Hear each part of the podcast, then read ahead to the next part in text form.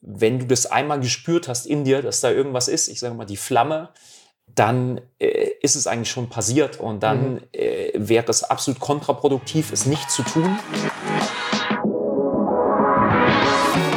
Seinen eigenen Körper verstehen und sich dadurch im eigenen Körper wohlfühlen.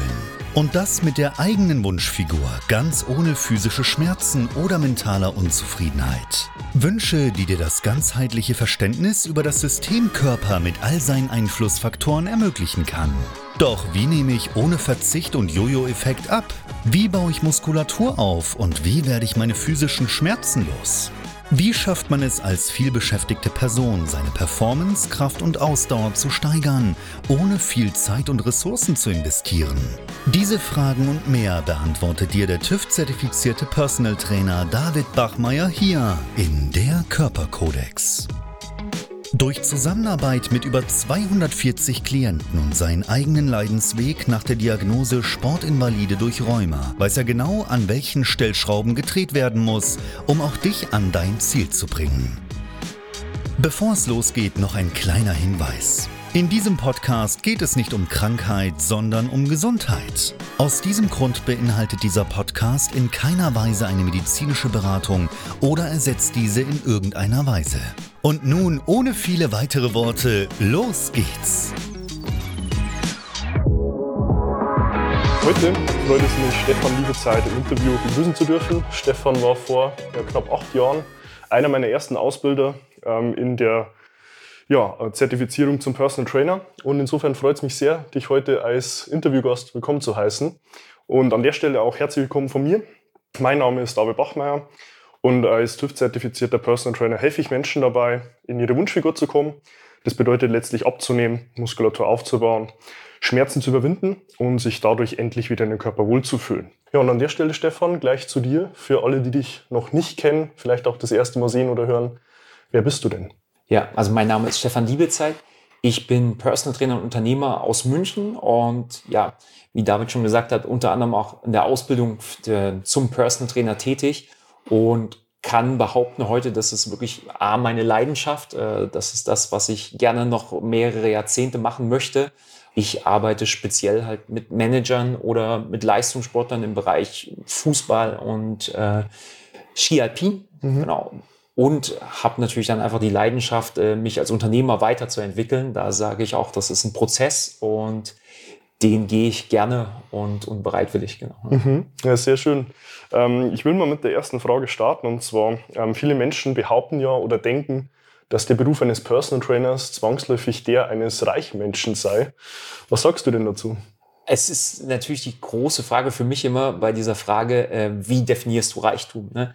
Wer denkt, also gerade wenn jetzt äh, gerade auch Kollegen dazuhören oder Leute, die mit dem Beruf als Personal Trainer anfangen wollen, dass du gerade als, wie man so schön sagt, solo-selbstständiger Personal Trainer reich wirst, also monetär reich wirst, muss ich sagen, boah, Vorsicht, das ist schwierig. Also wenn du damit rangehst, weil ganz klar, solange du Zeit, Lebenszeit gegen Geld eins zu eins tauscht, ist dem einfach ein Limit gesetzt. Mhm.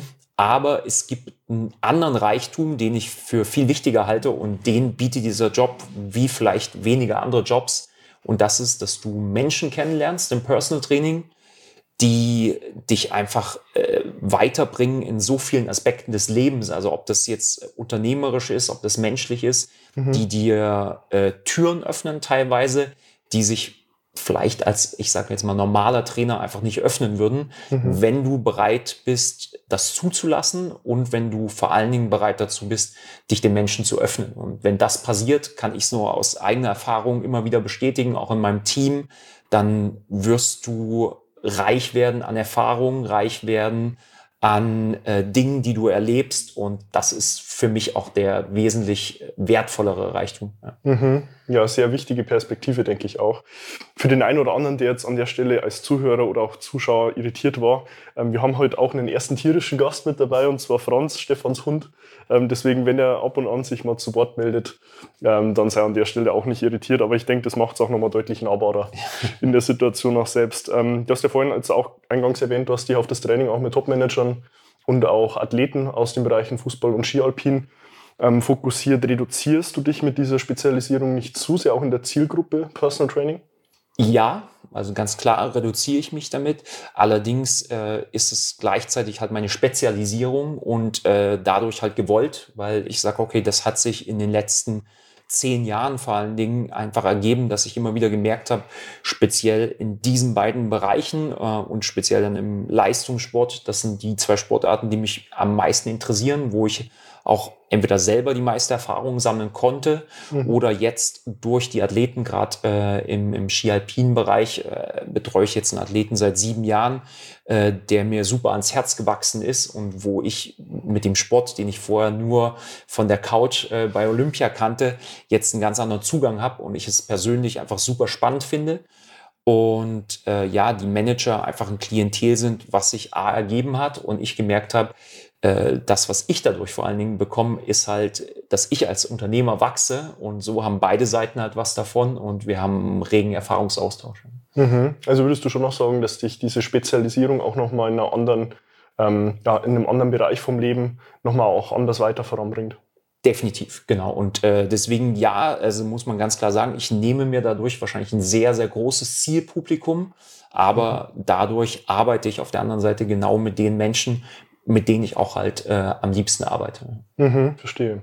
Du hast ja selbst auch noch ein eigenes Herzensprojekt, hast davon jetzt heute auch einen Hoodie an mit dem Health Performance Hub, ähm, wo du selbst ja auch Geschäftsführer bist und bietest ja damit als Coworking Space auch Personal Trainern und Therapeuten auch die Möglichkeit, selbst in eine Lokalität reinzukommen, die sie ja in der Form jetzt nicht irgendwo direkt als ähm, ständige Verbindlichkeit sehen. Das hatten wir vorhin auch kurz in der Führung im Studio, wo du meintest, so, da geht auch deine Perspektive hin. Ja. Ist es dann nicht aber auch so, dass man äh, sagen muss, damit schafft man sich unnötig noch mehr Konkurrenz im Markt?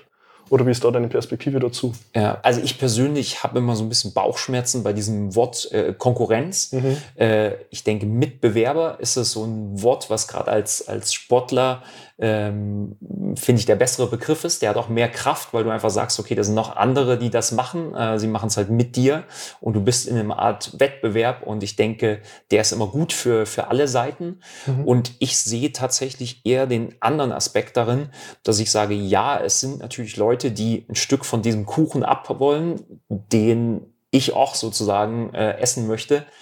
Aber ich gehe da mal ganz stark nach Mastermind-Prinzip von Napoleon Hill. Ich bin der Meinung, wir schaffen mit den Hubs einfach Plätze, wo unterschiedlichste Menschen zusammenkommen können, also Therapeuten, Coaches und andere Personal Trainer.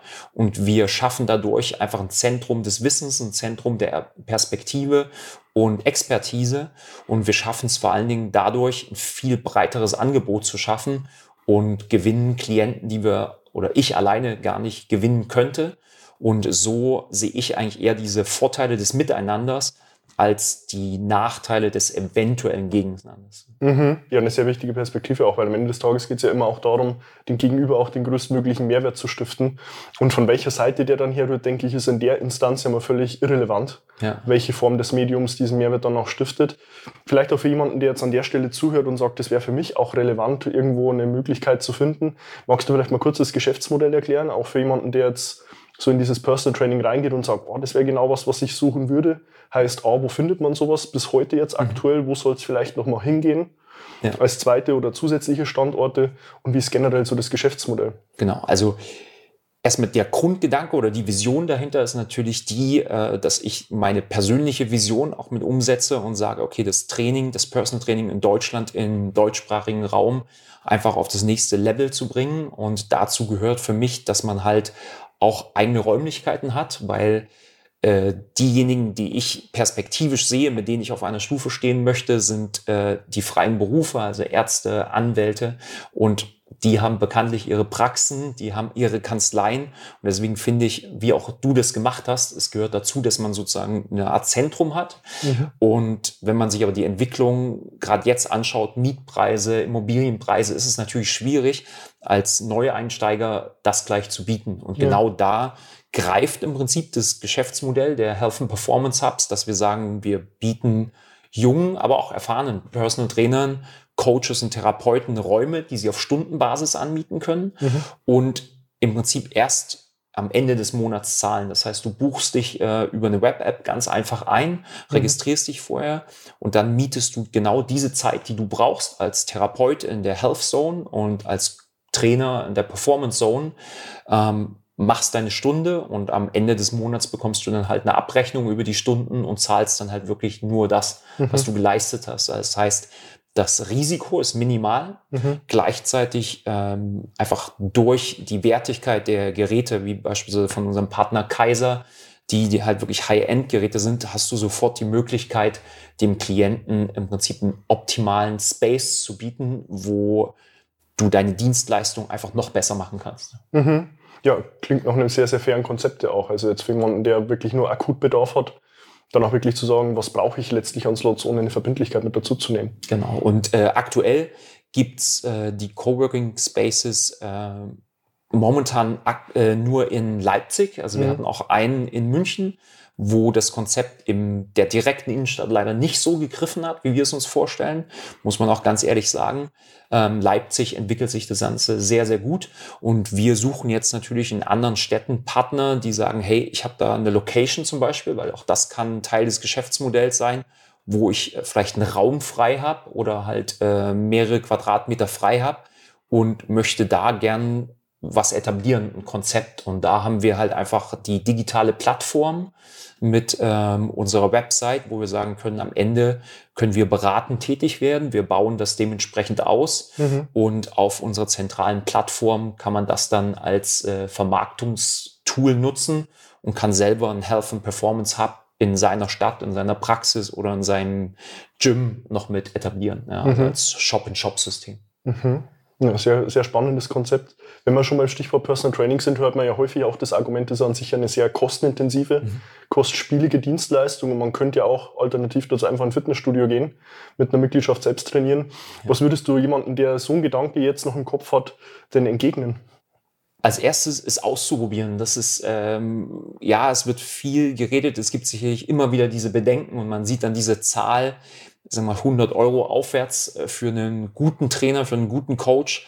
Allerdings muss man es halt immer in die zeitliche Relation setzen. Und wenn man dann einfach, und das zeigt die Erfahrung, sieht, wie effizient ist Personal Training, dann ist es am Ende sogar günstiger als eine Mitgliedschaft im Fitnessstudio, weil es kostet dich halt deutlich weniger Lebenszeit, wenn du mit einem Experten zusammenarbeitest und ähm, gerade wenn man dann wieder den Quervergleich macht, äh, du hast natürlich auch die Möglichkeit, heutzutage in Werkstätten zu gehen, wo ein Werkstattmeister ist und zehn Leute reparieren ihre Autos und du machst das selber. Mhm. Aber du hast halt keine Garantie, dass es funktioniert.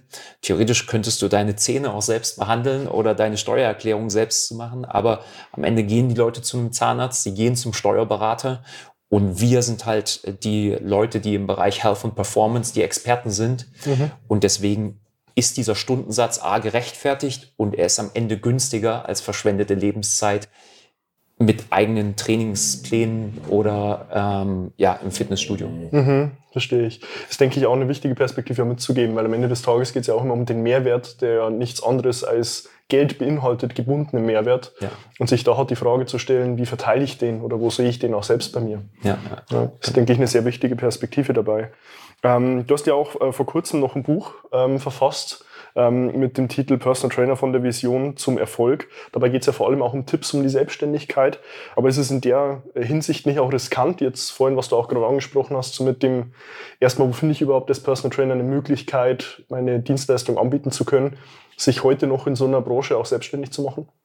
Definitiv. Also ein Risiko ist natürlich immer dabei und das macht es aber auf der anderen Seite wieder spannend und äh, du bist ja den Weg auch gegangen und, und bist ja da wirklich ein sehr gutes Beispiel dafür, wie das funktionieren kann. Leider ist es halt immer oft so, man hört nur die äh, Erfolgsstories ja. äh, und sicherlich gibt es wahrscheinlich viel, viel mehr Leute, die scheitern mit einer Selbstständigkeit.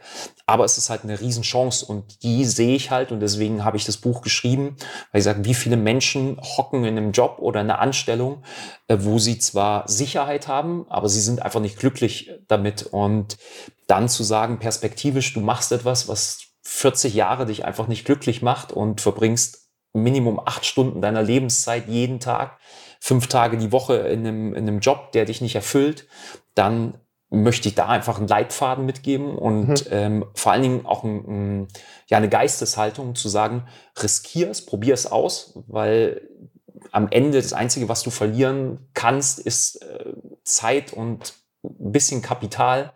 Aber das, was du kriegst dadurch ist Erfahrung, Lebenserfahrung, Businesserfahrung und die kann dir am Ende keiner nehmen. Und ich denke, das ist gerade in Deutschland ganz, ganz wichtig. Wir haben immer so diese Angst vom Fallen und äh, vom, vom Scheitern und gescheiterte Projekte sind was Schlimmes. Ich sag, äh, du lernst dadurch halt wieder und es ist kein Thema. Also wenn du es ausprobiert hast, stellst für dich fest, okay, die Selbstständigkeit ist vielleicht doch nichts für mich, mhm. dann kannst du aber trotzdem sagen, du hast es probiert, gehst wieder zurück in eine Anstellung. Aber ich bin mir sehr, sehr sicher, die meisten, die uns zuhören, würden sich ärgern, wenn sie es nicht tun. Und es ist eine Riesenchance, weil du kannst im Prinzip deinen Lebenstraum dadurch verwirklichen. Ne? Mhm. Vielleicht jetzt auch aus der Perspektive, wo du selbst da sagst, das ist so der Gegenüber. Wenn man jetzt nochmal auf den anderen Gegenüber geht, so den letztlichen Endkunden oder auch einen Endverbraucher, mhm. der hat ja dann häufig noch so den Gedanken im Kopf, ja, ein Personal Trainer, der zeigt mir nur, wie ich Gewichte heb. Ja. Was würdest du so einer Person entgegnen, jetzt aus der Perspektive des Gegenübers, der sie ja jetzt schon seit Jahrzehnten selbst auch aus der anderen Brille sieht? Wie kann man dem so einen Gedanken mitgeben, was man sich unter Personal Training eigentlich vorzustellen hat? Ja, also dem kann man auf jeden Fall erstmal mitgeben, dass äh, dieses Bild sicherlich in der Vergangenheit äh, immer weiter ja, geschärft wurde und auch heute, wenn man Personal Training ja äh, einfach googelt beispielsweise oder du äh, in irgendwelchen Stockfotos nach Personal Training suchst, ist es teilweise erschreckend, weil es bestätigt genau das. Personal Trainer steht so über dir und das ist so das, der Archetyp von, von Mann meistens sogar, ähm, was ja auch einfach nicht der Fall ist. Und es geht um ja, Muskulatur und, und gut aussehen. Der Personal Trainer ist was ganz anderes. Meiner Meinung nach ist es mittlerweile ein Berater, ein Begleiter, der nicht nur die physische Ebene abdeckt, sondern halt auch einfach die mentale Ebene, das ist ganz wichtig, und aber auch die, die Rolle eines Begleiters, weil ich denke, das kannst du bestätigen. Den Weg alleine zu gehen, das ist verdammt steinig und die meisten scheitern halt daran. Oder du hast kurzfristige Erfolge und das sehe ich als ganz große Stärke vom Personal Trainer, wenn du das so siehst, wie wir zum Beispiel auch bei uns in der Launch arbeiten oder wie ich das ähm, einfach als Mindset äh, in die Hubs mit reingebe, geht es letztendlich um einen lebenslangen Prozess. Und äh, wie gut fühlt sich das an, wenn du weißt, du hast immer jemanden neben dir. Und äh, Personal Training ist auch nicht eine geradlinige Entwicklung, sondern es sind auch da immer Ups und Downs. Aber du hast einen Experten an deiner Seite, der eben diese Bereiche Coaching, ähm, Prävention, Rehabilitation, alles mit abdeckt. Mhm. Und äh, deswegen ist dieser Job so komplex, dass ich sage, da findet jeder seine Expertise. Und es ist viel, viel mehr als halt nur die dicken Diskurmuskeln. Ja. ja, denke ich, wichtig auch zu sehen, wenn man jetzt die eine und die andere Perspektive sieht und dann vielleicht nochmal auf dein Buch zurückgeht. Was würdest du so jetzt aus dem Verfassen des Buches auch als so Schlüsselgedanke rausnehmen? Jetzt für jemanden, der mit dem Gedanken vielleicht spielt, in so einem Bereich, in so einer Branche auch sich selbstständig zu machen.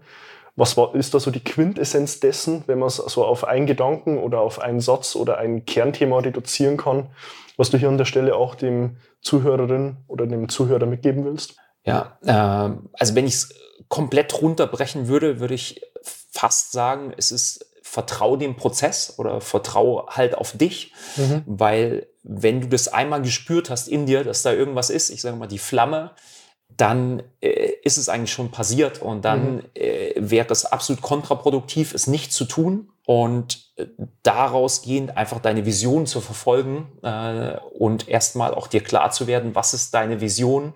Das steht für mich am Anfang, das ist auch der Anfang des Buchs. Das ist viel, viel wichtiger als Zahlen, Daten, Fakten.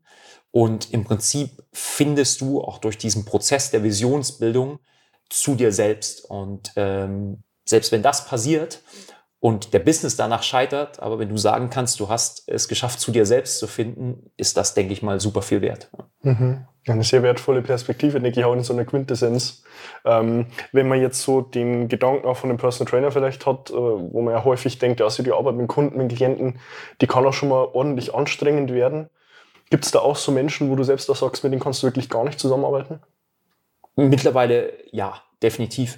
Ich denke, jeder der Kollegen, der jetzt vielleicht zuhört, ähm, kann das auch bestätigen, dass du gerade am Anfang natürlich versuchst, erstmal deine Buchungen reinzukriegen, deine Termine zu machen. Und äh, ja, ehrlich gesagt, versuchst du erstmal mit jedem zu trainieren, den du kriegst, ja. aber merkst dann ganz schnell, okay, welche Menschen liegen dir und welche nicht.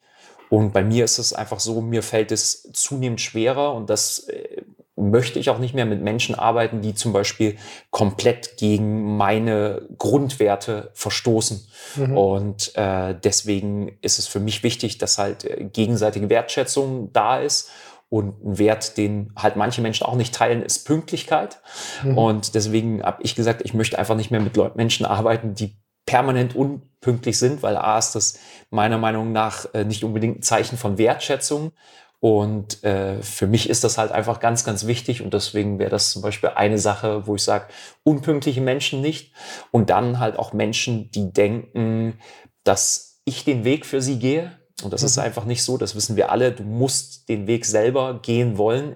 Ich bin nur der Begleiter und der Experte, der dir sagt, hey, vielleicht das solltest du nicht machen und kann dir mit Rat und Tat zur Seite stehen. Und deswegen ja, also es gibt diese Menschen und äh, es fühlt sich auch gut an, mit jedem Jahr, was man das macht, zu wissen, okay, mit wem möchte ich arbeiten, mit wem nicht. Genau, so ein mhm. Selektionsprozess. Mhm, verstehe. Vielleicht an der Stelle nochmal eine kritische Frage. Du hast ja vorhin auch die Frage gestellt, wie komme ich hier zu Hippokrates, rechts an der Seite. Und wenn man zu seinem Eid zurückgeht, ähm, geht es ja auch darum, wirklich jedem Menschen zu helfen, mhm. der letztlich Hilfe sucht. Und aus welcher Perspektive würdest du darauf jetzt antworten, wenn man so sagt, wenn ich in der Gegenüber in der Position wäre, dem helfen zu können, aber ich lehne es auch ganz bewusst ab. Ist es da deine Perspektive dazu? Ja, da sage ich ganz klar, da hilft mir halt mein, mein Netzwerk, weil ich möchte natürlich auch jedem Menschen helfen. Und wie du sagst, letztendlich hat es äh, jeder Mensch verdient, dass, mhm. dass er jemanden hat, der, der ihn da begleitet und, und hilft. Und gerade wenn die Leute mit äh, wirklich schwerwiegenden Thematiken, mit Zivilisationskrankheiten zu uns kommen. Ähm, und da sehe ich es halt so, dass es dann halt aber auch andere Menschen gibt, andere Personal Trainer, die vielleicht andere Werte haben oder vor allem gerade andere Perspekt äh, Perspektiven, Expertisen. Und da bin ich immer sehr, sehr froh, dass ich mittlerweile ein sehr großes Netzwerk habe und empfehle die Menschen dann halt einfach an andere Experten weiter, die besser matchen. Und mhm. ähm, so erreiche ich beides. Also ich muss nicht mit Menschen zusammenarbeiten, die mir vielleicht viel Energie kosten. Und gleichzeitig habe ich aber einen Weg, ihnen zu helfen und auch wieder dem Coach, indem er dann dadurch sein Business wachsen lassen kann. Ja. Mhm. Das denke ich eine sehr wichtige Perspektive. Jetzt auch für jemanden, der vielleicht zuhört an der Stelle und sich das erste Mal in so einem Kontext auch sieht, aus einer Perspektive jemanden, der Iterations- Schritte mehrfach schon weiter ist. Ähm, einfach halt im Vorhinein schon mal zu gucken, wen könnte ich auch für welche Thematiken letztlich als Partner mit dazu ja. holen ähm, und dann entsprechend auch weiter verweisen und habe dann auch im Hinterkopf, wenn ich mal in so einer Position vielleicht bin wie du jetzt, Stefan, ähm, dass ich dann schon sagen kann, okay, wem kann ich wirklich weiterhelfen, wo passt es auch von meinen eigenen Werten her, dann guten Gewissen sagen zu können, ich habe da jemanden, der kann dir eventuell weiterhelfen, da findest ja. du auch Hilfe und muss mich selbst da vielleicht auch keine ja, mentalen oder auch wertbedingten Fragen mehr stellen, so jetzt habe ich dem die Hilfe verwehrt. Ja, genau. Und das, das möchte ich eigentlich nicht, weil ich das auch immer wieder beim Thema einfach Honorar sehe. Also es gibt halt Menschen, die sich vorher nicht damit beschäftigt haben, was kostet so eine Stunde Personal Training oder so ein Paket Personal Training. Und die sitzen aber vor mir und das sind oft Menschen, denen ich einfach helfen möchte, die, die mir auch super sympathisch sind. Und auch für die versuche ich dann immer eine Lösung zu finden. Und es gibt Lösungen, wenn man will. Ja. Mhm. Das ist definitiv ein sehr wichtiger Punkt an der Stelle. Ähm, ja, viele Menschen ja glauben ja auch, dass sie ihre eigenen äh, persönlichen Fitnessziele ohne Trainer erreichen können. Was ist jetzt da, da, so dein Erfahrungswert aus ja doch über einem Jahrzehnt in genau solchen Thematiken reinzugehen? Ich würde sagen, es gibt sicherlich ein paar, die das können. Das sind dann diejenigen, die sich die Expertise dann selber aneignen mhm. und muss sagen, habe das jetzt auch oder erlebt das gerade in den letzten drei Jahren in der Pandemiezeit, dass viele Privatpersonen jetzt kommen, die jetzt wo die Kurse wieder möglich sind, in den Ausbildungen drin sitzen, speziell beispielsweise in der TRX Suspension Training Ausbildung und sagen, hey, ich als Privatperson sehe halt einfach, dass mir der Kurstrainer oder der Standard-Flächentrainer da nicht weiterhelfen kann. Und mhm. ich möchte mich aber weiterentwickeln und deswegen eigne ich mir die Expertise an. Mhm. Aber die anderen, ich würde sagen 99 Prozent oder der Großteil, die denken, sie können es ohne fremde Hilfe, werden spätestens nach ein paar Monaten oder Jahren merken, dass es halt eben nicht geht, weil es dafür halt Fachwissen braucht. Und dafür ist es halt definitiv einfacher, sozusagen das outzusourcen und sich jemanden zu holen. Mhm. Ist, denke ich, auch nochmal auf einer anderen Ebene jetzt der gleiche Gedanke nochmal anders formuliert, den du eingangs meintest, oder was heißt eingangs, aber in der Frage zuvor, ähm, zu sagen, diesen Mehrwert, den hole ich mir halt ins Haus, ähnlich wie ich es jetzt mit einem Steuerberater tue oder mit einem Rechtsanwalt oder mit einem Arzt, mir dieses Wissen ganz zu Beginn schon vorab mit reinzuholen, um genau halt da in dem Prozess deutlich schneller auch unterwegs zu sein. Genau, genau. Und es hat halt oft auch damit zu tun, äh, dieses berühmte Regenschirm-Beispiel. Ne? Ähm, wann denkst du an einen Regenschirm? Eigentlich nur, wenn es regnet. Und die meisten denken halt so lange nicht über Gesundheit beziehungsweise über Prävention nach, ähm, bis sie selber vielleicht einen Bandscheibenvorfall haben oder eine Krebsdiagnose oder sonst irgendwas kriegen. Und äh, wie wir heutzutage wissen, gehen halt viele Sachen einfach auf unseren Lifestyle zurück.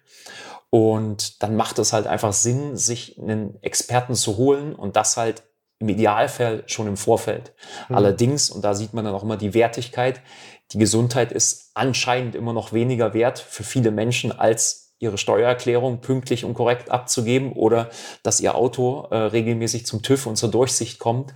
Aber ich bin mir sicher, spätestens halt äh, seit 2020 findet da auch ein Umdenken statt. Mhm. Sicher so. Ich meine, wenn die Gesundheit bricht, ähm, leiden da auch andere, anderen Lebensbereiche drunter und die Perspektive ja. wird man wahrscheinlich auch erst haben, wenn man in so einer Situation selbst schon mal war und merkt, auch alles andere, was ich vielleicht auch rein materiell irgendwo um mich herum habe, ist halt rein von der Wertigkeit mit einer deutlich geringeren ähm, Tendenz beschrieben, wenn ich halt selbst in der Gesundheit irgendwo ein Thema habe. Absolut, ja. ja. Mhm. Du bist ja gerade auch, ähm, was wir im Vorgespräch auch schon hatten, gerade daran, dein zweites Buch zu verfassen, wo es ja auch vor allem um die Ausprägung von ja, Zivilisationskrankheiten im Kontext auch zur Bewegung geht. Ähm, wenn du da jetzt mal reindenkst, ähm, gibt es da nicht schon in dem Kontext genügend Informationen dazu zu dem Thema? Ich glaube, es gibt unfassbar viel Wissen dazu und vor allen Dingen genügend Bücher. Äh, ich nenne es jetzt mal äh, zusammengefasst Fitnessbücher oder Trainingsbücher. Was aber fehlt, und in genau in die Bresche möchte ich eigentlich reinspringen, dass wir sagen, ähm, letztendlich dieser Trainings, Franz ist auch der Meinung, der Trainingsbegriff ist ja letztendlich, äh, oder Functional Training, wie wir heute oft sagen, äh, letztendlich hat Vorgänger. Das war die Gymnastik, das war das Tonnen, das sind die Leibeserziehung. Und dieses ganze Thema beschäftigt uns seit mindestens 300 oder noch länger zurückliegend 2000 Jahren. Und wir haben im Prinzip keine Lösung gefunden. Und das ist mir vor allen Dingen bewusst geworden, als die Zahlen der Fitnessstudio-Mitgliedschaften kurz vor Corona bei fast 13 Millionen Mitgliedern waren. Und wir aber parallel gesehen haben, hey, die Menschen werden immer kränker. Ne? Also wenn du dir die Statistiken anguckst, gerade auch vom Robert Koch Institut, wie Adipositas, Bluthochdruck ähm, oder Stoffwechselstörungen sich erhöhen, heißt das, dass wir immer noch keine Lösung gefunden haben. Und ich glaube einfach, das liegt daran, dass wir noch keine Möglichkeit gefunden haben, dass wir den Begriff Bewegung in unseren Alltag wirklich mit etablieren. Und da mhm. möchte ich mit dem Buch hin, dass wir sagen, strukturierte Bewegung, weil das ist letztendlich Training, wird wirklich ein Bestandteil und eine Routine. Also gerade dieses Wort Routine, Bewegungsroutine das möchte ich etablieren und möchte halt ein einfaches, also wirklich nach dem KISS-Prinzip äh, funktionierendes Buch mitgeben, wo ich sage, jeder Mensch, also egal, ob er jetzt da Fachwissen hat im Bereich Training und Bewegung oder halt blutige Anfänger, kann mit dem Buch Bewegungsroutine in seinen Alltag einbauen und seine Lebensqualität verbessern. Mhm. Woran denkst du jetzt auch so aus der Eigenrecherche des Buches, dass es bricht? Weil du hast jetzt gerade so Leibeserziehung angesprochen, Gymnastik, Turnen. Mhm. Wo denkst du, dass das schon auch in früheren oder jüngeren Jahren heute bricht? Wenn du jetzt vielleicht auch mal an die Schulzeit denkst oder dann so der Übergang zwischen Schulzeit und dann eigentlich einer beruflichen Eignung oder einer beruflichen Aneignung von Fähigkeiten. Mhm. Siehst du da schon irgendwo einen Punkt, an dem es absolut schon bricht? Oder ist es erst irgendwo an einem Punkt, irgendwo so ein Level erreicht, zu sagen, genau ab dann verliere ich den Zugang zu sagen, ich habe Bewegung noch im Alltag drin? Ja, also ich denke, es ist wie so eine Art schleichender Prozess. Ähm, hat sicherlich auch was äh, einfach mit unserem Alltag zu tun. Und wenn ich sehe, allein aus, aus meiner Kindheit, äh, wie viel Bewegung da noch war und ich jetzt einfach sehe, zum Beispiel bei meinen äh, Neffen und ein paar der Patenkindern, wie viel Bewegung da noch ist, das ist natürlich deutlich reduziert, gerade im urbanen Raum. Aber äh, dieser Bruch findet meiner Meinung nach das erste Mal statt, wenn du halt äh, in die Schule kommst, weil letztendlich sind da noch zwei Stunden Sport, soweit ich weiß, in den meisten Bundesländern noch aktuell. Und wie wir wissen, das erste, was dann flach fällt, sind dann meistens die Sportunterrichtseinheiten. Mhm. Und der nächste massive Bruch kommt dann halt einfach mit dem Studium oder mit dem Beginn der Arbeit, wo dann halt gerade jetzt auch wieder sitzenden Tätigkeiten eher forciert werden. Und wenn man sich da einfach die Zahlen anschaut, wie viel Bewegung ist noch im Alltag, dann ist das teilweise halt schon massiv erschreckend. Und genau da müssen wir ansetzen, idealerweise, dass wir ähm, auch den Pädagogen klar machen und äh, der Regierung, dass schon den Kindern in der Erziehung wieder mehr Bewegung und, und äh, ja, Training einfach beigebracht wird, aber dass dieser Bruch vor allen Dingen verhindert wird in dem Moment, wo wir in die Arbeitswelt eintreten. Und da sehe ich aber ganz stark auch die Arbeitgeber, die dann Zugzwang sind. Und es gibt äh, große Firmen, die das wirklich äh, massiv vorantreiben und auch fördern. Und ich denke, das ist die Zukunft, dass wir sagen, der zu einem guten Mitarbeiter gehört halt auch dazu, dass er nicht nur mental fit ist, sondern halt auch physisch fit ist. Ja. Egal, ob er es für einen Job braucht oder nicht. Mhm. Du hast ja vorhin jetzt auch angesprochen, so 13 Millionen ähm, Fitnessstudio-Mitglieder. Mhm. Siehst du das Fitnessstudio wirklich als die Möglichkeit, genau so ein äh, Pensum oder auch so eine ja, Möglichkeit in der Bewegung überhaupt zu schaffen, um genau so einen äh, Spagat hinzubekommen, weil das beginnt ja natürlich schon mal in der Erziehung von Jugendlichen, mhm. aber natürlich dann ja auch primär im Elternhaus, ja, weil die folgen ja natürlich auch so gewissen Vorbildern oder Leitbildern. Da kommt dann vielleicht nochmal ein Arbeitgeber ins Spiel. Ja. Ähm, aber denkst du, dass da Fitnessstudio so einen Spagat hinbekommen kann? Auch vielleicht für jemanden, der selbst sagt, du, ich merke, ich muss mich wieder bewegen. Oder ist es eigentlich in anderen Dingen zu suchen? Weil so Dinge wie Gymnastik beispielsweise, die funktionieren ja auch ohne ein Fitnessstudio. Ja, also ich denke, die, das Fitnessstudio ist nur die Evolution damals vom äh, Turnplatz auf der Hasenheide vom Turnvater Jan oder die äh, philanthropischen äh, Einrichtungen, die es jetzt schon vor 250 Jahren gab. Letztendlich, ja, die Gyms sind eine Weiterentwicklung, die wir brauchen als, als Ort, wo man hingehen kann, weil gerade in der Stadt, wo hast du noch Raum, um dich groß zu bewegen? Mhm. Das muss man ja sehen. Ähm, aber, und das ist jetzt, äh, um die Frage vielleicht auch deutlich zu beantworten, aktuell sehe ich die äh, Fitnessstudios nicht in der Lage, äh, das dem Herr zu werden, weil sie bieten zwar die Möglichkeit, sich zu bewegen, aber was fehlt, ist dann die Expertise und halt im Prinzip die Menschen, die den Menschen helfen, den Hilfesuchenden, wirklich das durchzuführen. Also das heißt, es fehlt A an der Masse von Trainern und dann aber meiner Meinung nach auch ganz klar an der Qualität äh, der Trainerausbildung. Mhm. Und äh, das ist aber ein komplexes Problem, wo meiner Meinung nach der komplette Staat und komplette Ausbildungsbereich gefragt ist.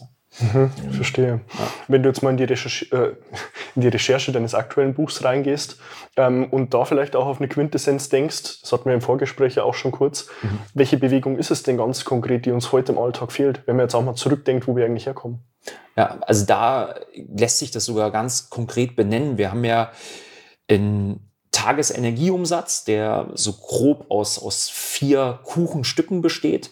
Das eine ist halt einfach der Grundumsatz, das heißt die ganze Energie, die wir zum eigentlichen Leben brauchen, dass unsere Organe funktionieren und wir erstmal also grundsätzlich funktionieren, Grundumsatz. Dann haben wir den Anteil, den wir für die Ernährung brauchen, also alles, was reinkommt, dass es verdaut wird für diese Prozesse. Das ist eigentlich der kleinste Anteil mit. Und dann haben wir zwei Sachen. Einmal den Need- oder Nährtwert und den Eat-Wert. Also das eine ist äh, Eat im Prinzip das, was wir durch Übung, also beziehungsweise Exercise, äh, verbrennen, also durch Sport und durch Training. Mhm. Und der da haben wir einen kleinen Eingriff, äh, dann Herr zu werden, jetzt unserer jetzigen Situation. Meiner Meinung nach liegt aber der Schlüssel in diesem sogenannten Need- oder NEAT-Wert, also Non-Exercise Activity Thermostatic, wo wir sagen, durch unsere Alltagsbewegung und den Anteil unserer Bewegung, die nichts mit Verdauung zu tun hat, nichts mit dem Grundumsatz zu tun hat und nichts mit Training zu tun hat, sondern einfach Bewegungen wie beispielsweise spazieren gehen, Geschirrspüler einräumen äh, oder noch besser abwaschen selber selber mit der Hand.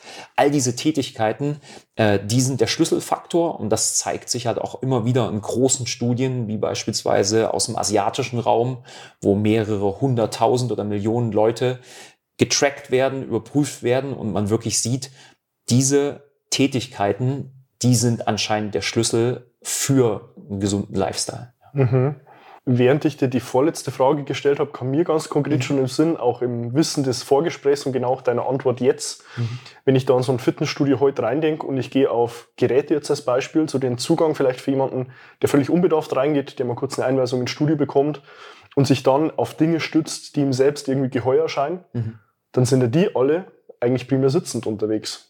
Und damit gehe ich ja eigentlich nur in dieses eine Kuchenstück rein, dieses bewusste Exercise, aber ich habe selbst eigentlich auch weniger dieser klassischen aufrechten Bewegung mhm. mit drin. Würdest du da vielleicht jetzt auch bezogen auf die vorletzte Frage nochmal sagen, dass genau daran vielleicht auch so eine Evolutionsstufe eines Fitnessstudios heute bricht? Dass man darin auch sehr viel in der sitzenden Tätigkeit absolviert. Ich denke jetzt nur an einen Milon-Zirkel als Beispiel, ja. wo ja jedes Gerät sitzend absolviert wird und ja häufig für fortgeschritteneres Semester so den ersten Zugang für Bewegung überhaupt darstellt am Fitnessstudio klassisch. Also 100 Prozent bin ich voll bei dir. Das Schöne ist da aber zu sehen und den Trend gibt's ja jetzt, wenn es überhaupt noch ein Trend ist, seit gut zehn Jahren. Einfach das Functional Training, was da für uns einfach eine Lanze bricht und verstanden hat, okay, es geht im Prinzip um den aufrechten Gang, mhm. weil dafür sind wir gemacht. Äh, so verbrennen wir auch gute Energie.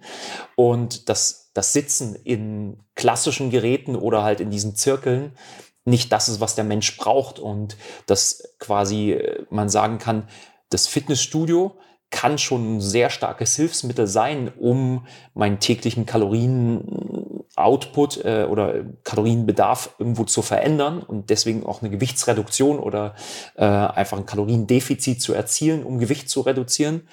Ähm, aber es kommt halt immer auf das Wie drauf an. Und mich würde halt wirklich mal interessieren, vielleicht auch eine Aufgabe für uns in Zukunft, das mal zu tracken, wenn du Menschen hast, die rein klassisch trainieren, also viel in Maschinen, viel im Sitzen, viel im Zirkel, versus Menschen, die halt aufrecht, stehend oder mhm. äh, kniend, halbkniend stand äh, trainieren, also eher funktionell, äh, wie da der Verbrauch ist. Aber die Erfahrung zeigt, genau die Menschen, die das machen, also eher weg von den Geräten, im Fitnessstudio aufrecht trainieren, haben wesentlich mehr Erfolg, gerade im Bereich Haltung und mhm. Zielerreichung. Ja. Ist eine wichtige Perspektive. Also ja. teile ich eins zu eins auch. Ähm, vor allem heute, wenn jemand zu mir kommt und der eher so im Training noch einen Start benötigt, bin ich ein ganz großer Freund von Tabata. Mhm. Ja, letztlich auch Positionen zu finden, die genau auf funktionelle Basis abgestimmt sind. Jetzt hat auch einen viel größeren Übertrag für den Alltag hat und auch den Mensch abholt, zu sagen, du hast eine Unverbindlichkeit auch von dem Fitnessstudio, wohl wissen, dass ich selbst in einer Position bin, der vier oder fünfmal die Woche auch ein Studio aufsucht, weil ich halt auch mit dem anderen Fokus aufs Training draufgehe. Ähm, aber ich denke, das ist eine sehr wichtige Perspektive, sowas auch mitzugeben. Vielleicht an der Stelle magst du da mal den Begriff Functional Training nochmal definieren für jemanden, der jetzt sagt, schon mal irgendwo gehört, irgendwo gelesen, aber was ist das eigentlich? Ja, also es ist ein sehr breiter Begriff, deswegen immer schwer zu definieren und ich glaube, jeder hat da so für sich eine, eine Definition. Äh, einige Punkte, die immer wieder auftauchen, äh, die dann eine hohe Schnittmenge haben, ist, dass du halt in Muskelketten, Muskelschlingen trainierst, also dann natürlich möglichst aufrecht äh, beziehungsweise mit einer neutralen Wirbelsäule und ich glaube, das, was aber das zentrale Element ist, auf ein Ziel bezogen und mit einem hohen Transfereffekt. Und das mhm. ist dann der Alltag. Also man kann im Prinzip sagen, Functional Training oder funktionelles Training ist einfach die Form von Training, die den höchsten Nutzen für unseren Alltag, ähm, Beruf vielleicht und unsere Sportart, die wir vielleicht ausführen, halt hat. Mhm. Ja. Okay. Und da muss man halt sagen, jeder, der dann mal auf sich selber draufschaut oder was passiert im klassischen Fitnessstudio und guckt auf sich selbst und ich sitze vielleicht in meinem Trainingsplan eine Dreiviertelstunde in, in einem Gerät sitzt, wieder auf meinem Hintern, das, was ich den ganzen Tag mache. Wie sinnvoll ist das dann für meine Rückenschmerzen, denen entgegenzuwirken oder mein Kaloriendefizit zu erzielen? Dem wird klar werden, okay, ist das vielleicht nicht die beste Idee. Ja. Mhm. Vielleicht so für den Übertrag, also jetzt für jemanden, der sagt, da will ich gerne mal selbst reingehen, gibt es dann so grundlegende Fähigkeiten jetzt auch für den Übertrag im Alltag, wo du sagst, die kannst du ganz einfach auch, ohne groß, dass du eine Möglichkeit eines Zugangs für ein Fitnessstudio mhm. hast oder auch andere Dinge, selbst integrieren, also wirklich grundlegende funktionelle Fähigkeiten? Ja, ähm, also gute Frage, genau. Ich bin da halt immer ein Freund von diesem KISS-Prinzip, also äh, keep it stupid simple, so einfach wie möglich. Und letztendlich das, was in jedem von uns angelegt sind, sind unsere Bewegungsmuster, Basisbewegungsmuster. Und wenn du gar keine Möglichkeiten hast, sage ich immer, dann mach eins, einmal am Tag was tragen, also eine schwere mhm. Last tragen, was drücken und was ziehen. Und dann hast du wenn du dich zwischendrin dann noch gehen, bewegst, eigentlich alles gemacht, äh, was du brauchst. Ja. Mhm. ja denke ich, schon mal wichtig, äh, so eine Perspektive auch mitzugeben. Was kann man denn da selbst tun? Ähm, wenn ich da jetzt wieder auf den Gegenüber zurückgehe, ähm, ist es ja dann auch häufig so, dass Menschen vielleicht auch denken, wenn ich jetzt einen Personal Trainer mit dabei habe, da ist vielleicht auch Scham dabei, weil ich dann schon merke, okay, der braucht scheinbar Unterstützung, der hat es ja irgendwie gar nicht drauf. Was würdest du so einer Person mitgeben, die so einen Gedanken im Kopf hat? Schieb die Gedanken zur Seite, probier es aus äh, und du wirst merken, du bist in dem Moment äh, einfach mal in so einem Setting drin, wenn du mit einem Personal Trainer arbeit, arbeitest, dass du sowieso nicht mitbekommst, was passiert außerhalb. Und das andere ist einfach nur ein Prozess, äh, wo wir sagen, okay, es ist irgendwann normal, einen Personal Trainer zu haben. Mhm. Und ich denke, ein anderes Beispiel greift da auch ganz gut. In Deutschland ist es ja zum Beispiel auch immer noch so, dass es so ein bisschen verpönt ist, vielleicht einen Coach zu sagen, ich arbeite mit einem Coach oder ich arbeite mit einem Psychologen. In anderen Ländern ist das was ganz Normales, dass du als Manager beispielsweise oder als erfolgreicher Mensch äh, dir auch mentale Unterstützung suchst. Und ich glaube, es ist einfach nur ein Zeit, ein zeitlicher Prozess, bis es einfach normal ist, dass du sagst, hey, es ist völlig legitim, mit einem Personal Trainer zu arbeiten und ich muss mich da nicht schämen. Mhm. Ja.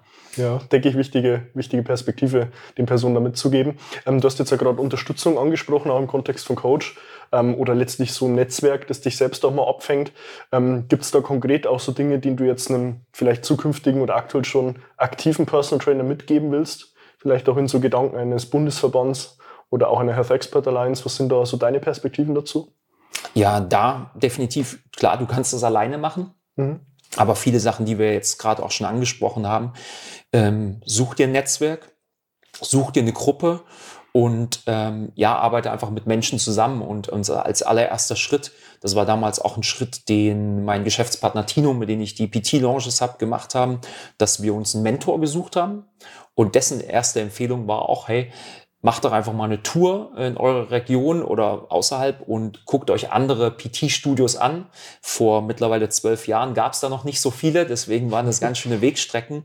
Aber das war eine der, der wichtigsten Erfahrungen, andere Kollegen zu sehen, wie arbeiten die und einfach auch zu sehen, okay, die machen das jetzt schon ein paar Jahre und so wie die das machen, ist das überhaupt das, was ich will. Ne? Also schon mal da an Erkenntnis gewinnen. Und wenn du dann immer noch sagst, wenn du das für dich ausprobiert hast, würde ich dir immer Hospitationen empfehlen. Ich kann euch garantieren, es gibt genug Personen, äh, denke, das weißt du auch, die offen dafür sind. Also jeder Kollege sollte eigentlich diesen Schritt, wenn er den gegangen ist, auch dann ähm, selber gehen, dass er sagt, jetzt werde ich zum Mentor und gebe das an andere weiter. Finde ich immer ganz wichtig. Und dann natürlich Institutionen wie ein Berufsverband, zum Beispiel den Bundesverband Personal Training oder andere Gruppen wie die Health Expert Alliance, dass man einfach sagt, man ist ein Teil einer Gruppe, wo man auf der einen Seite Wissen bekommt, aber auch selber Erfahrungen einbringen kann. Das ist ein ganz wichtiger Faktor und dadurch gehst du meiner Meinung nach den Weg wesentlich besser. Ja. Mhm. Äh, was ist da jetzt aus deiner Perspektive heraus, auch äh, zum Beispiel jetzt des Bundesverbands oder auch der Health Expert Alliance, so der größte Mehrwert daraus für jemanden, der sich jetzt so einer ja, Gruppe oder auch so einem Netzwerk anschließen will? Beim, wenn man jetzt gerade die beiden Gruppen nimmt, beim Bundesverband muss ich sagen, ist es einfach dieses Thema, dass ich sage, wenn ich ähm, ein Anliegen habe, beispielsweise auch äh, Dinge brauche, die vielleicht jetzt nicht in meiner Expertise liegen, wie Geschäftspapiere, wie beispielsweise ein Haftungsausschluss, AGBs mhm. und, und, und, dass ich mich an Verband wenden kann und da dann einfach Dokumente bekomme oder Beratungen bekomme, die halt super hochwertig und super spezialisiert ist, nämlich auf unseren Bereich, ähm, oder die wir auch selber schon in Anspruch genommen haben, ich eine Rechtsberatung habe. Ähm, das fühlt sich einfach gut an, so eine Art Airbag im Hintergrund zu haben. Mhm.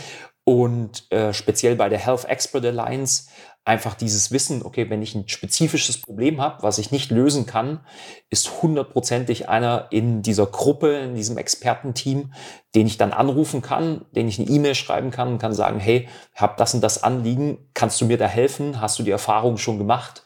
Und dieser Austausch ist super wertvoll. Ja. Mhm. Ja, kann ich eins zu eins so unterschreiben. Ja. Also ich denke auch vor allem zum Bundesverband hin, solche Institutionen direkt greifen zu können, einmal eine Rechtsberatung zu haben oder auch einen Steuerberater, den ich mal zur Rate ziehen kann. Vor allem jetzt heute auch mit diesen Möglichkeiten eines Coaching-Tools, wo ich ja im Vorhinein schon mal auswählen kann, ja. was ist eigentlich meine Herausforderung. Also wenn ich da ganz zurückdenke, noch vor sieben, acht Jahren, ähm, das sind ja Iterationsschritte viel weiter, die es ja heute viel, viel angenehmer und nahbarer machen, ja. ähm, auch so einen Schritt direkt zu gehen.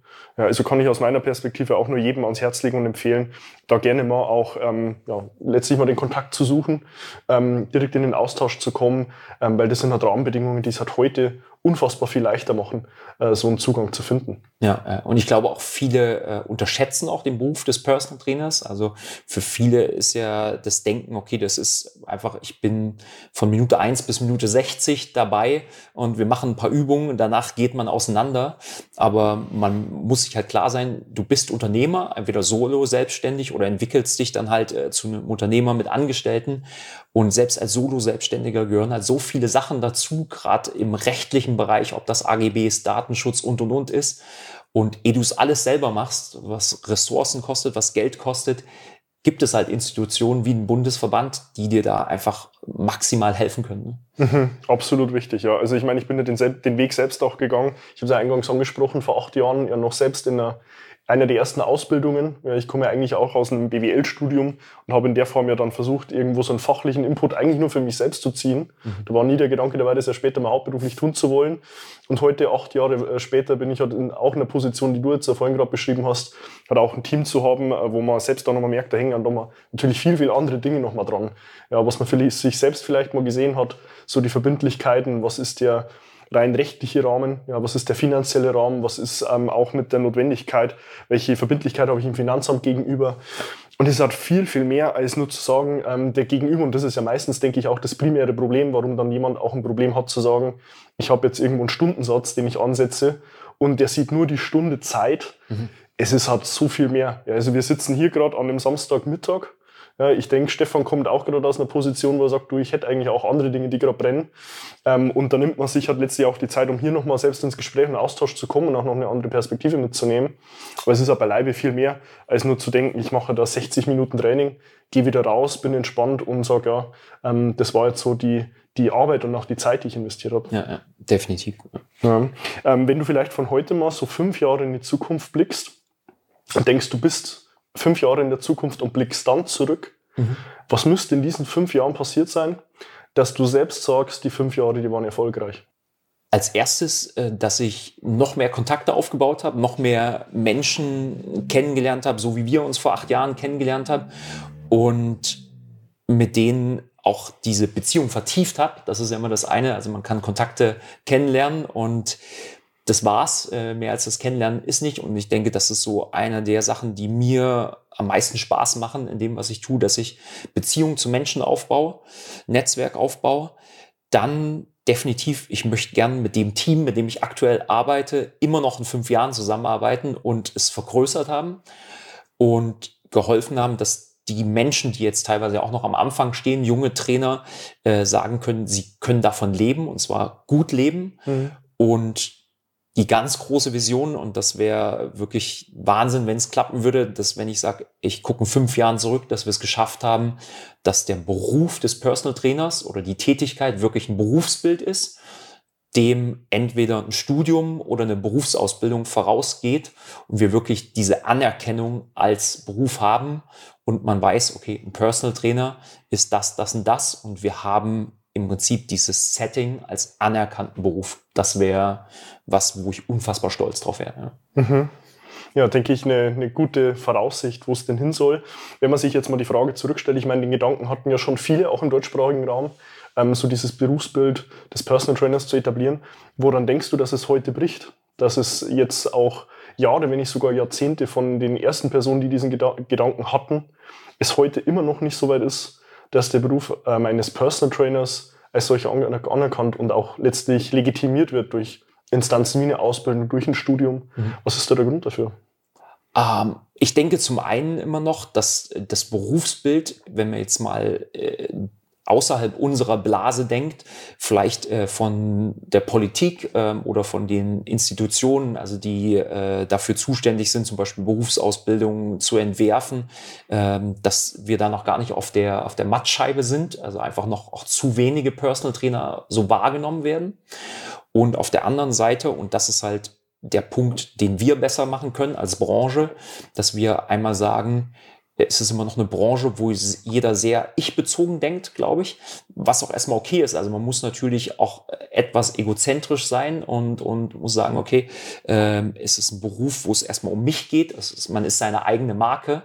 Aber ganz klar, wenn wir an erfolgreiche Firmen denken, an erfolgreiche ja, Unternehmenswelten, muss man ja sagen, die richtig groß sind und Marken, die sich wahrscheinlich für die nächsten Jahrhunderte noch Marken sein werden, dann ist es halt immer so, dass das niemals alleine stattfindet. Also klar gibt es immer ein Gesicht, äh, was das Ganze ausgelöst hat, aber am Ende stehen mehrere Personen dahinter, die das Ganze umgesetzt haben.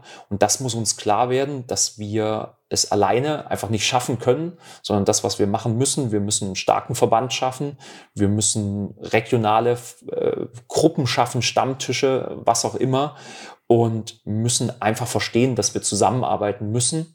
Und wenn wir das schaffen, machen wir halt den Kuchen größer, statt von einem jetzt relativ kleinen Kuchen zu versuchen, das größte Stück abzubekommen. Ja. Mhm. Das wäre ja direkt auch schon eine, so eine Handlungsaufforderung, oder? Für den Gegenüber, wenn man jetzt denkt, was kann ich denn selbst tun, mhm.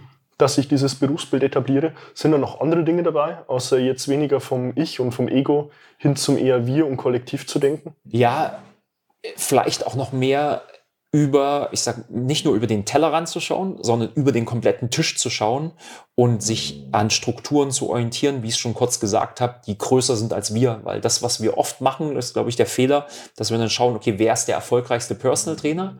Und da möchte ich hin. Ähm, aber ich bin der Meinung, wir sollten uns an großen Unternehmen äh, orientieren und da auch als praktischer Tipp einfach mal Biografien lesen, Biografien von Menschen wie vielleicht Phil Knight, der Nike-Gründer oder anderen Firmengründern, Sam Walton von Walmart, die halt wirklich Imperien geschaffen haben und zu sagen, okay, wir haben dies gemacht. Und ich glaube, da steckt ganz, ganz viel drin, aus dem wir auch lernen können. Und ähm, das ist unter anderem, dass man sich halt auch als Unternehmer weiterbildet, weil das glaube ich, kannst du bestätigen das, was wir oft beigebracht werden, wir werden, mach dich als Trainer besser, mhm. aber du lernst niemals, wie du als Unternehmer besser wirst oder wie du überhaupt unternehmerische Fähigkeiten, Skills entwickelst. Und das ist dann so der zweite wichtige Punkt, sich als Unternehmer ständig weiterzuentwickeln. Vielleicht Verhältnis sogar eins zu eins. Also wenn ich mhm drei Wochenenden in Trainingsweiterbildung oder Therapieweiterbildung investiere, mindestens genauso viel Weiterbildung in unternehmerisches oder ähm, ja, ähm, mentale Weiterbildung, Persönlichkeitsentwicklung. Also da mit beiden immer voranzugehen. Mhm. Wenn ich die Perspektive jetzt höre, würde ich ja denken, ähm, man müsste zwangsläufig auch sich selbst weniger als Solo-Selbstständigen sehen. Vielleicht auch mit der Frage, wo siehst du dich in fünf Jahren? Mhm. Für den Gegenüber vielleicht auch weniger zu sagen, ja, dann bin ich halt selbst Faktor 5 vielleicht in Jahren gedacht und Iterationsschritten weiter, mhm. sondern man müsste zwangsläufig auch mehr den Gedanken eines Unternehmertums integrieren, ja. um sowas überhaupt realisieren zu können. Bin ich da richtig in der Auffassung? Absolut. Also das äh, kann ich jedem nur mitgeben, dass man von vornherein äh, davon weggeht, zu sagen, okay, ich möchte einfach nur als ich erfolgreich sein, weil das kann, das hast du ja selber auch erlebt und erlebe ich jetzt immer mehr, super schnell gehen. Also du kannst teilweise in einem Jahr oder vielleicht schneller einfach durch die heutige Medienlandschaft und die Möglichkeiten, die wir haben, durch Networking an einem Punkt sein, wo du sagst, okay, ich habe 20, 30 Kunden als solo-selbstständiger Personal Trainer ähm, und die einzige Möglichkeit, noch mehr Klienten zu betreuen, ist, dass ich aufhöre zu essen, aufhöre zu schlafen und eine Freizeit äh, zu haben oder eine Beziehung. Und du stößt einfach an diese Grenze Zeit und mhm. Ressourcen. Und deswegen sollte jeder von vornherein darüber nachdenken, mit was für Menschen oder kann ich zusammenarbeiten und wie kann ich weggehen davon, hatte ich zwischendurch schon mal gesagt, eins zu eins Lebenszeit gegen monetäre äh, Werte zu tauschen. Ja. Mhm. Was würdest du jetzt aus einer Perspektive von jemandem, der diese Iterationsschritte ja schon durchgegangen ist, jetzt heute so als Empfehlung geben? Vielleicht auch jemand, der sich gerade in der Situation befindet, den Spagat zu machen, weg vom Solo-Selbstständigen hin zum eher Unternehmertum und auch Gedanken. Mhm. Und er selbst denkt, oh Gott, wie soll ich das noch schaffen? Ich mache eine Tür auf, schließe die und die nächsten fünf gehen auf und ich denke mir, kommen da jetzt wieder die nächsten fünf je Tür? So dieser, diese Schleife, dieser Berg, der nie endet. Was würdest du so einer Person mitgeben? Auch wieder vertrau dem Prozess, äh, weil darauf kommt es an, dass du sagst, ja, es sind stressige Phasen, da brauchen wir nicht drüber reden. Also wenn du dich selbstständig machst, muss dir klar sein, dass andere Dinge erstmal zurückbleiben. Das muss man sich ganz klar bewusst sein. Es wird nicht so sein, dass du dich selbstständig machst und äh, ein halbes Jahr später liegst du irgendwo am Strand und äh, entspannst, auch wenn das ganz oft so kommuniziert wird. Mhm. Ähm, und dann ja, sich auch da so wie Menschen, die ein gesundheitliches Problem haben, dann den Personal Trainer suchen, da halt einfach einen Mentor im Bereich Business zu suchen, der dir hilft, dich zu coachen oder zu mentoren, um zu sagen, es ist nicht schlimm, wenn drei neue Türen aufgehen. Du musst nur wissen, wie du damit umgehst und wo deine Prioritäten liegen und welche Türen die wichtigen sind und welche die unwichtigen. Ja. Mhm. Was würdest du darum wiederum jemandem empfehlen, der jetzt genau solche Perspektive einnimmt? Da gibt es ja gefühlt Zehntausende, die mhm. dir jetzt gerade sagen wollen, hey, geh den digitalen Weg, es wird so viel entspannter. Der nächste sagt, fokussiere dich mehr auf den Offline-Bereich. Was wäre da so deine Erfahrung und auch deine Empfehlung dann zu sagen, wenn ich mich da jetzt im Markt umsehe, mhm. worauf will ich mich verlassen? Am Ende des Tages, du weißt es ja nie, wo führt es mich hin? Ja. Worauf würdest du da Wert legen, auch wenn du in so eine Recherche und Selbstauswahl ähm, reingehst? Boah, das ist eine, das ist eine verdammt gute Frage. Ich glaube, äh, in einem Artikel, den ich jetzt gerade aktuell geschrieben habe fürs Functional Training Magazin, habe ich es drauf runtergebrochen, äh, diese zwei Sachen oder eigentlich fast drei. Also Klarheit und, und Beharrlichkeit auf jeden Fall. Mhm. Und diese Klarheit ist äh, ein, ein, ganz wichtiger Punkt. Also, dass du dir selber wieder durch Coaching, durch Mentoring erstmal klar wirst, was möchtest du, welcher Typ bist du. Also ich kann für mich ganz klar sagen, ich habe während äh, der Pandemie gemerkt, dass das natürlich eine Riesenwelt ist, online zu arbeiten und meiner Meinung nach auch ein Geschäftsmodell, was seine Berechtigung hat, mhm. aber dass es für mich eine reine Online-Arbeit überhaupt nicht in Frage kommen kann, weil ich so wie jetzt auch äh, einfach am Mensch sein möchte. Ich möchte Emotionen ähm, spüren, ich möchte es erleben. Ähm, es kann aber auch Menschen geben, die wiederum das genau andersrum wollen. Die sagen, ich, brauche keinen Menschen neben mir oder Reichweite.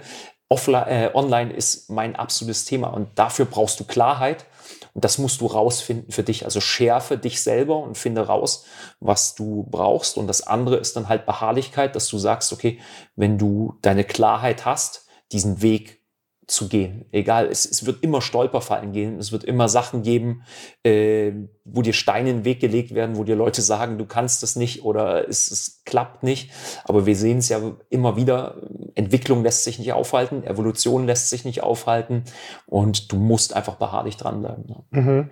Gibt es da aus deiner Perspektive jetzt raus jemanden, der vielleicht so einen Personal Trainer im Unternehmertum coachen und voranbringen kann? Irgendwo ein objektives Qualitätsmerkmal, so ein Qualitätsstandard, wie es vielleicht jetzt beim Personal Trainer eine TÜV-Zertifizierung ist, mhm. worauf man achten kann? Oder ist es dir jetzt nicht bekannt, dass es sowas als Instanzen direkt gäbe? Doch, also da habe ich sogar direkt zwei, drei äh, Personen auch im, auf dem, äh, im Kopf.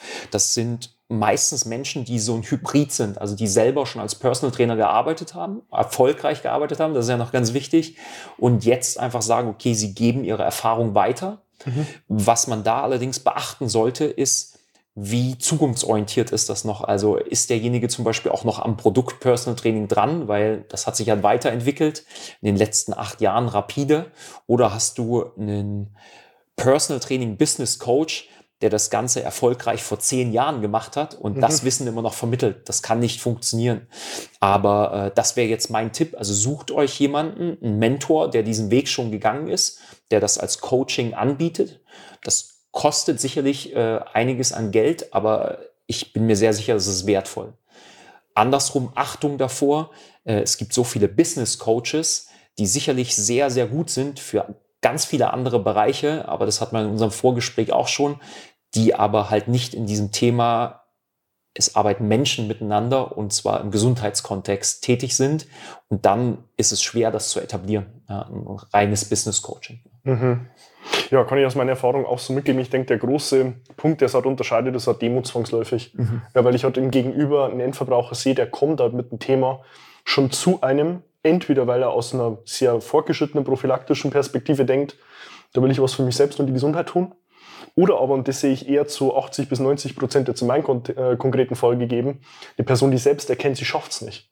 Und die kommt ja schon aus einer Position, wo sie selbst merkt, ach, das ist unangenehm Hilfe in Anspruch zu nehmen. Das ist unangenehm und da ist vielleicht auch Scham mit dabei zu sagen, ich habe es ja schon Ewigkeiten nicht selbst hinbekommen, jetzt muss ich zu jemandem gehen und mich offenbaren und sagen, du David, ich brauche jetzt zum Beispiel von mir Hilfe, mhm. weil ich schaffe es selbst nicht. Und da brauche ich ja zwangsläufig auch die menschliche Demut und auch die Offenheit zu sagen, ich schenke dir nur ein offenes Ohr, wenn das vielleicht schon mal die erste Instanz nur ist und gebe dir halt auch eine Nahbarkeit. Mhm. Ja, das ist mir persönlich auch sehr wichtig, möglichst wertungsfrei ins Gespräch mit dem Gegenüber reinzugehen, damit sich der dann halt auch abgeholt fühlt und erkennt, der Gegenüber ist halt auch Mensch. Ja. ja selbst wenn es den Anschein hat, der arbeitet ja selbst oder funktioniert wie eine Maschine mhm. ähm, in der Schlagzahl, wo der selbst auch Dinge handelt oder nach außen bringt, aber der ist selbst immer noch Mensch.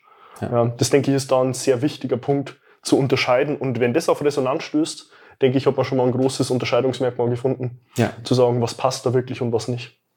De also definitiv, genau. Und es ist, äh, glaube ich, auch da ganz wichtig, dann einfach das immer noch mal zu unterstreichen. Viele reine Business Coaches arbeiten ja auch so, dass sie sagen, es geht um, um Dinge, die du verkaufst, ja, also um, um wirklich Waren oder irgendwas. Aber wenn wir jetzt bei dem Begriff Waren bleiben, das, was wir machen, wir arbeiten mit den zwei Waren oder, oder Werten Lebenszeit und Gesundheit.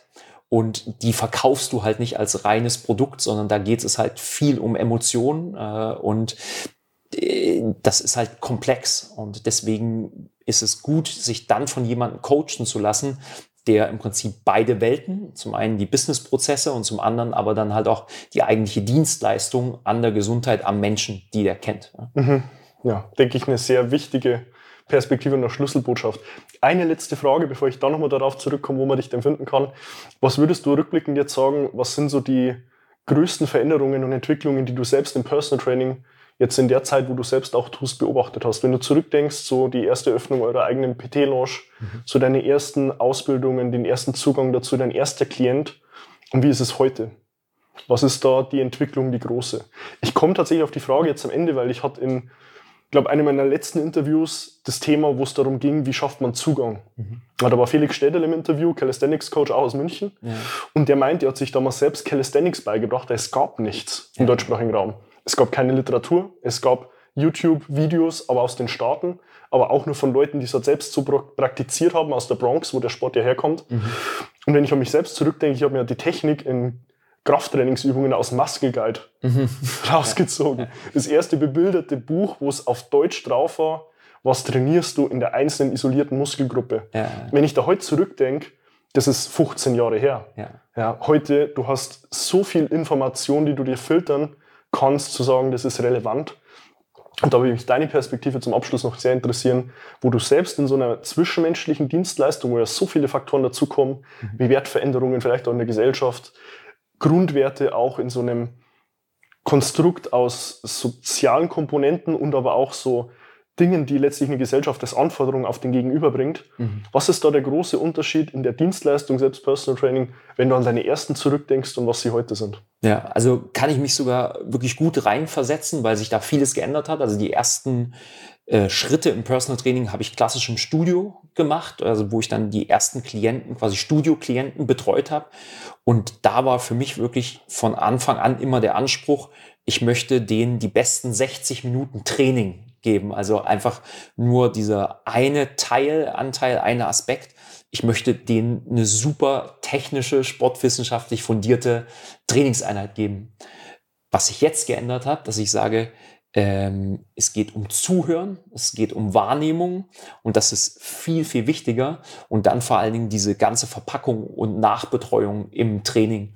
Und das hat sich im Prinzip, wenn man beim Pareto-Prinzip oder für die, die das nicht kennen, 80-20-Prinzip bleibt, habe ich persönlich für mich erkannt, ähm, dass früher ich 80 Prozent äh, meines, äh, meiner Dienstleistung waren das Training an sich und 20 Prozent vielleicht das, das Drumrum.